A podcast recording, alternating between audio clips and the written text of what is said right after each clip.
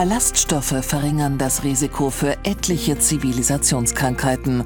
Das zeigen immer mehr Studien. Äpfel sind gesund.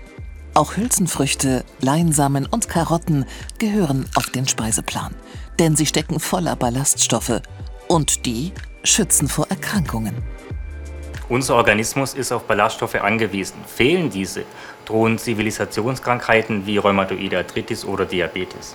Ich habe für mich festgestellt, wenn ich ballaststoffreich ist, dass mir mit dem Darm viel, viel besser geht. Ich hoffe, durch Ballaststoffe meine rheumatischen Beschwerden zu lindern. Vor vier Jahren erkrankt Sonja Zimmermann an Rheuma. Ihre Gelenke sind schwer entzündet am ganzen Körper. Selbst die einfachsten Handgriffe werden zur Tortur. Ich brauchte ständig Hilfe, hatte unwahrscheinliche Schmerzen. Ich war in meinem ganzen äh, Leben beeinträchtigt. Ich konnte nichts selber machen und es war eigentlich auch für. Es war, es war ganz schlecht einfach. Mittlerweile ist sie medikamentös gut eingestellt. Es geht ihr besser. Für eine wissenschaftliche Studie testet sie vier Wochen lang dieses Pulver. Es enthält konzentrierte Ballaststoffe und soll ihre Entzündungen lindern. Wenn ich langfristig durch dieses Ballaststoffpulver meine Medikamentendosis einschränken könnte, wäre mir schon sehr geholfen.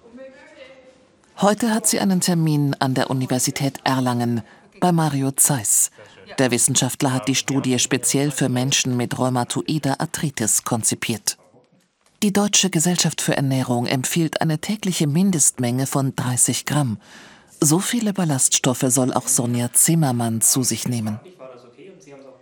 Wir haben in unseren Voruntersuchungen festgestellt, dass eine ballaststoffreiche Nahrung, speziell kurzkettige Fettsäuren, die entstehen aus einer ballaststoffreichen Nahrung, Autoimmunerkrankungen wie die Rheumatoide Arthritis reduzieren können, das Immunsystem stärken und somit die Entzündung supprimieren.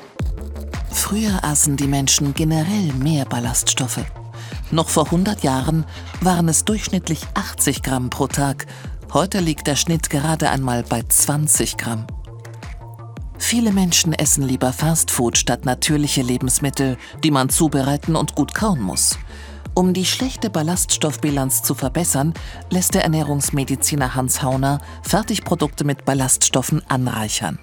Ideal wäre natürlich, wenn man Ballaststoffe über solche Lebensmittel aufnehme, wie zum Beispiel Obst, Gemüse oder auch Vollkornprodukte. Das tun aber nur wenige. Deshalb sind wir jetzt hergegangen und haben beliebtere Lebensmittel wie Pizzen, Leberkässemmel hier in Bayern gesünder gemacht, indem wir Ballaststoffe zusetzen und es so machen, dass es genauso gut schmeckt. Dabei geht es nicht nur um die Mindestmenge von 30 Gramm, sondern auch um die Vielfalt. Denn Ballaststoffe haben unterschiedliche Wirkungen im Körper. Quellfähige Ballaststoffe, etwa in Hülsenfrüchten, vermehren den Speisebrei, machen satt und verhindern Übergewicht. Zellulose aus Getreidekleie erhöht das Stuhlvolumen und entlastet den Darm. Und Beta-Glucane aus der Gerste senken den Cholesterinspiegel und damit das Herzinfarktrisiko. Welche Ballaststoffkombination am effektivsten vor Diabetes schützt, versucht Hans Hauner herauszufinden. Normalerweise kommt ja der Nahrungsbrei in den Magen, bleibt dort erstmal liegen, wird angesäuert, kommt dann in den Dünndarm, dort wird die Nahrung zerkleinert und wenn Zucker dann freigesetzt ist, wird er in die Blutbahn aufgenommen. Und Ballaststoffe können das sehr stark beeinflussen, verzögern und können dann dazu beitragen, dass nach einer brothaltigen Mahlzeit beispielsweise der Blutzucker viel langsamer ansteigt. Doch nicht nur Diabetiker profitieren von Ballaststoffen. Waltraud Täuber hat Darmbeschwerden, Verstopfung, Bauchweh, Divertikel. Eine Routine-Darmspiegelung hat sie wachgerüttelt. Als ich erfahren habe, dass ich einen Polyp habe, da bin ich sehr, sehr erschrocken, weil es könnte ja genauso gut Darmkrebs sein. Waltraud Täuber hatte Glück. Polypen sind die Ursache für 90 Prozent aller Darmkrebserkrankungen. Um dem vorzubeugen, setzt die Gastroenterologin Martina Müller-Schilling neben regelmäßigen Untersuchungen auch auf eine ballaststoffreiche Ernährung. Ballaststoffe führen dazu, dass unser Nahrungsbrei rascher den Darm passiert. Dadurch können potenziell schädliche Substanzen überhaupt nicht lange genug auf die Schleimhaut einwirken und dadurch ist unsere Darmschleimhaut geschützt. Dass Ballaststoffe das Darmkrebsrisiko reduzieren, zeigen auch internationale Studien. Außerdem schaffen sie eine gesunde Darmflora und stärken das Immunsystem. Martina Müller-Schilling zeigt ihrer Patientin, in welchen Lebensmitteln besonders viele Ballaststoffe stecken. Machen diese Hülsenfrüchte keine Blähungen? Wenn man steigert auf 30 Gramm und merkt, man ja. verträgt etwas nicht, ja. dann soll man langsamer machen. Und ganz wichtig, man soll viel dazu trinken. Damit es quellen kann. Richtig. Genau. Und zwar mindestens zwei Liter am Tag, weil sonst bekämen wir Verstopfung.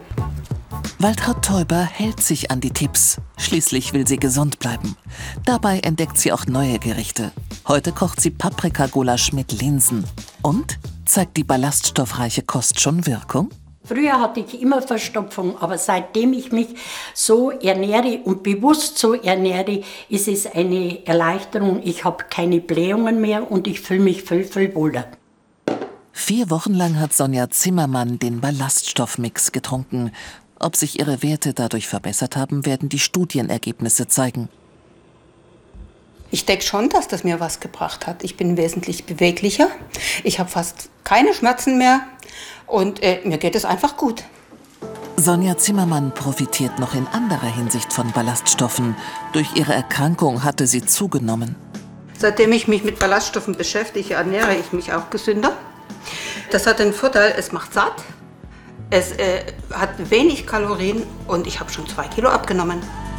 Fazit: Ballaststoffe sind eine echte Bereicherung für die Küche und für die Gesundheit.